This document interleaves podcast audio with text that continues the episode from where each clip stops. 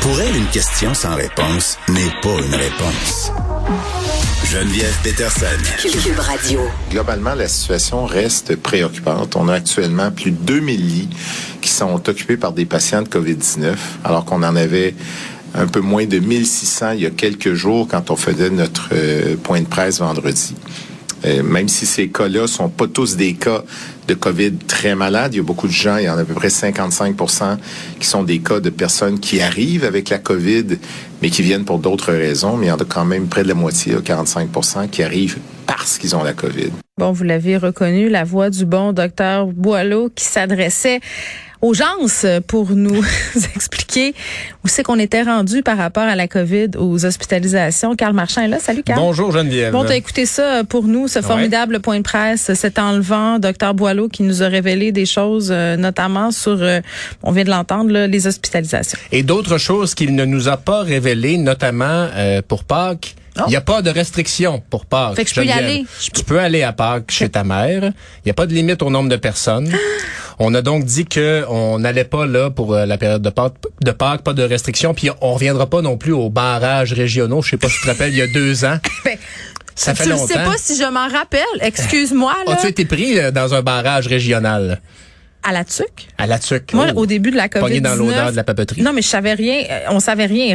Reporte-toi à cette époque-là, ah, Carl. C'était un peu euh, étrange qu'on vivait. Puis les écoles ont fermé. Moi, évidemment, j'avais à venir animer ici tous les jours. Ma mère, qui était à Montréal au moment où tout ça s'est déclenché, a dit, mais je vais repartir avec tes enfants au Saguenay. Euh, tu sais, histoire de voir qu'est-ce qui va se passer avec ça, ça va t'aider. Fait qu'elle s'en va avec les enfants. Puis là, au bout de deux semaines, on se dit, ben là, c'est parce que... Faudrait bien qu'ils reviennent. Faudrait qu'ils reviennent. C'est parce que c'est moi leur mère à ces enfants-là. Fait que je dis, je vais aller les chercher. Euh, et j'ai jamais pu passer euh, à, la TUC, puis la policière m'a bien expliqué pour toi, pourquoi, puis je la comprenais, là, mais je me rappellerai toujours de ceci. Cette sensation de rouler dans la fin du monde sur l'autoroute 40 puis dans le parc de la Mauricie, il n'y avait personne. Ouais. Personne. Donc, je suis contente qu'on retourne pas là. C'était traumatisant. Et je suis aussi contente, Carl, de savoir que je pourrais manger ma fondue au chocolat en partageant le caclon avec ma famille rapprochée. Ben là, un instant. Oh, OK. Un instant, un instant, Faut pas un cracher instant. dans fondue au chocolat? Exactement. Luc Boileau a dit, vous devez être prudent quand Oh, même. Rappelez certains éléments de base. Euh, euh, D'abord, donc, il y a quand même, là, aujourd'hui, 2060 personnes qui sont hospitalisées. C'est une augmentation de 224. Ouais. 83 aux soins intensifs. Et on est à 14 592 décès. Donc voilà pour les chiffres. Euh, mais Luc Boileau le dit, c'est pas le temps de baisser la garde euh, parce que euh, justement, il y a dans l'est du Québec que la situation s'est un peu améliorée, mais sinon, la COVID demeure extrêmement présente à un point aussi qu'il y a 12 700 employés du réseau de la santé qui sont absents. Ah, c'est ça. c'est une constante qui euh, qui varie pas beaucoup, hein, même si euh, les, les le nombre de lits augmente ou diminue.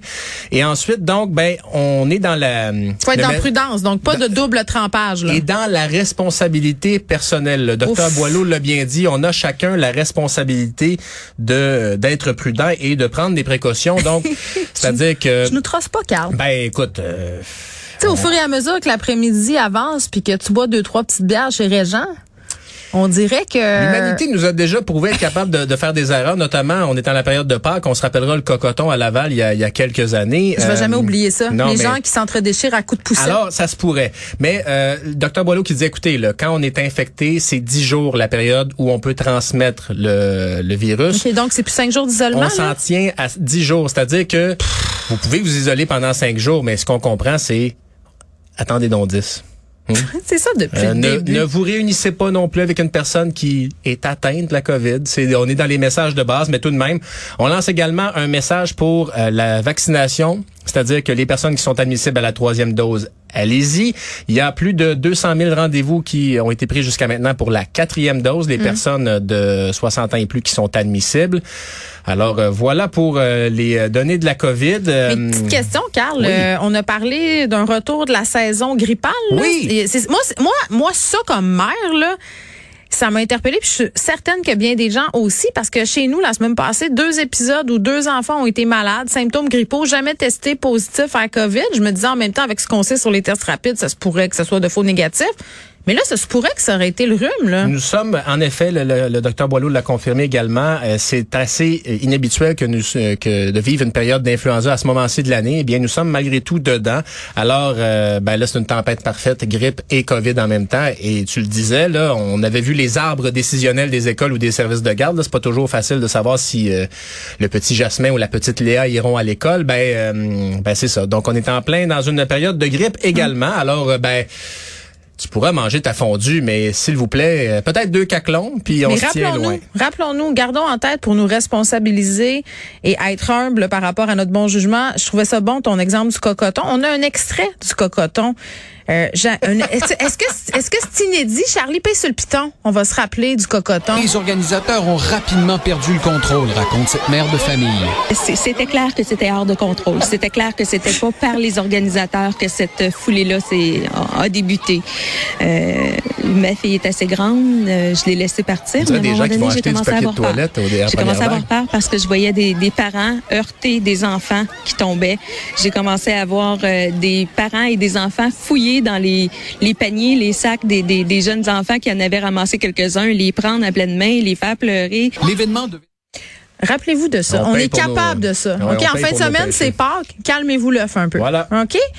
Dans un tout autre, tout autre ordre d'idée, Carl, petite mise à jour euh, sur la situation en Ukraine. Ben, euh, situation très difficile évidemment en Ukraine. Aujourd'hui, l'armée russe a affirmé avoir euh, fait la capture de 1000, euh, plus de 1000 militaires à Mariupol.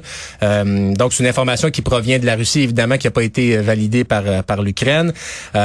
également, la centrale de Tchernobyl, l'Ukraine a, a, déclaré aujourd'hui qu'on n'est plus en moyen de faire la surveillance efficace de la radioactivité du site. On sait que la centrale nucléaire avait été capturée par les forces russes et ils auraient euh, fait un réseau souterrain, bref, à, proximité de la centrale. Ça vient compliquer donc le rétablissement des systèmes de surveillance.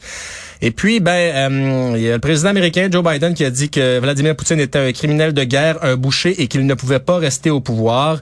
Euh, évidemment, là, les accusations de génocide qui commencent à être prononcées de. Mais Joe Biden a dit le mot hier. Il l'a dit. Macron ne l'a pas repris. Oui, mais c'est big quand même que Joe Biden. Tu dis pas génocide quand t'es président, comme par hasard. Là. Et évidemment, on, l'Ukraine va prendre des années à se relever de tout ça. Ouais. Et ben, financièrement, financièrement au niveau des installations, Moi, j'ai une question. J'entendais des experts dire, Carl, tantôt, puis tu peut-être pas la réponse, le gêne-toi pas.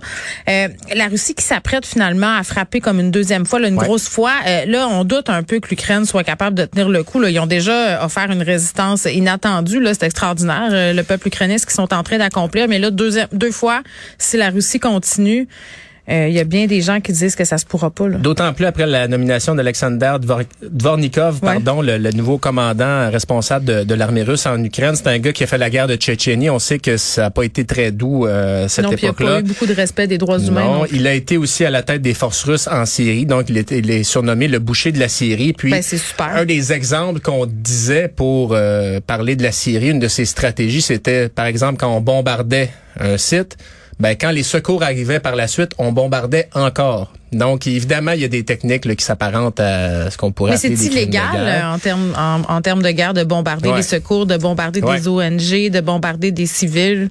Ben là voilà, donc euh, c'est le c'est le gars maintenant qui est à la tête des, des forces russes en Ukraine et on explique aussi le, le, disons la confusion ou le manque d'efficacité de la Russie par le fait qu'il y avait un groupe de deux trois commandants à la tête des forces en Ukraine. Maintenant, ce n'est que cet homme Alexander Dvornikov, surnommé le boucher de la Syrie. Merci, Carl. Au revoir.